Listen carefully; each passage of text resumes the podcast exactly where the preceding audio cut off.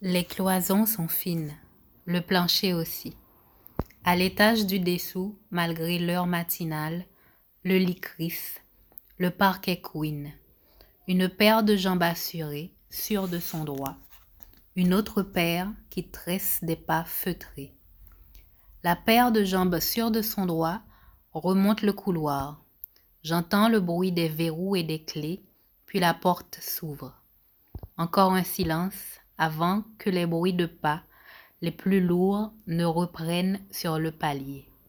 La porte se referme. La femme à la démarche feutrée parcourt le couloir en sens inverse. J'entends crisser le lit, puis pleurer et gémir. Elle sanglote longtemps, puis le silence se fait. Je regarde l'heure, deux heures dix-sept, le bon moment pour frapper les faibles. Je détourne mes pensées de la voisine du dessous, visage neutre, cheveux courts bien coiffés le jour, pauvre petite chose sanglotante la nuit. Il me reste encore tant à faire, tout ce linge ensanglanté à faire disparaître. D'habitude, je rentre toute propre de mes expéditions. Les gants jetés dans quelques poubelles de particuliers, je me laisse ordinairement glisser hors de mes vêtements sans souci soulagé par la violence toute proche encore. Cette fois, il y avait eu un imprévu.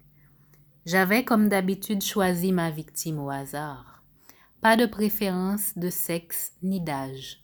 Je frappe par derrière, dans les ruelles mal éclairées, et m'en vais aussitôt. Aucun sentimentalisme. Je ne les contemple pas saigner, ne profane pas les corps. Je m'assure juste que le coup soit mortel.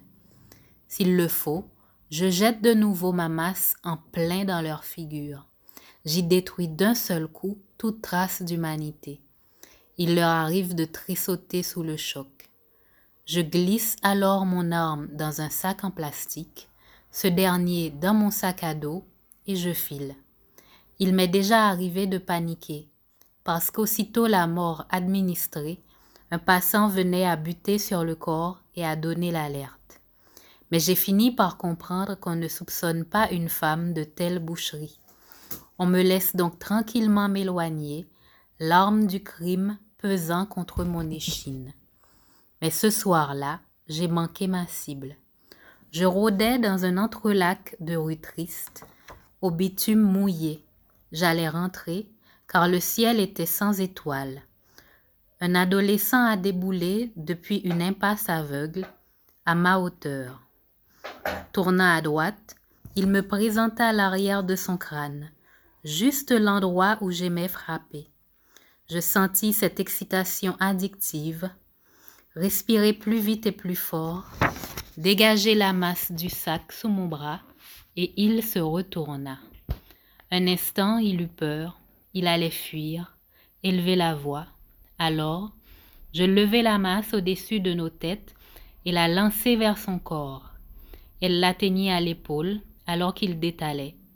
Je lui sautai dessus, imprégnant la surface de ma peau du sang qui sourdait du haut de sa poitrine. Il criait, mon temps était compté. Je lui pris la tête entre mes mains, par ses deux oreilles et de toutes mes forces, la lui fracassai contre le trottoir. À califourchon sur lui, je trouvais le geste très beau. Je ne pus résister à la tentation de caresser, en une fraction de seconde, l'enfoncement suintant que je venais de faire à l'arrière de son crâne. C'était un risque inutile. La seule pensée de la gelée sanglante qui, sous l'effet de la gravité, s'insinuait vers le sol à travers l'os brisé me comblait. Je me redressai et m'éloignai avec une hâte mesurée, de loin dans la nuit, le rouge sur mon corps ne se voyait pas, mais je devais redoubler de précautions. L'éclairage public faisait de moins en moins défaut, même dans ces lieux oubliés de tous, ces zones commerciales d'un ennui à vous faire vomir vos tripes.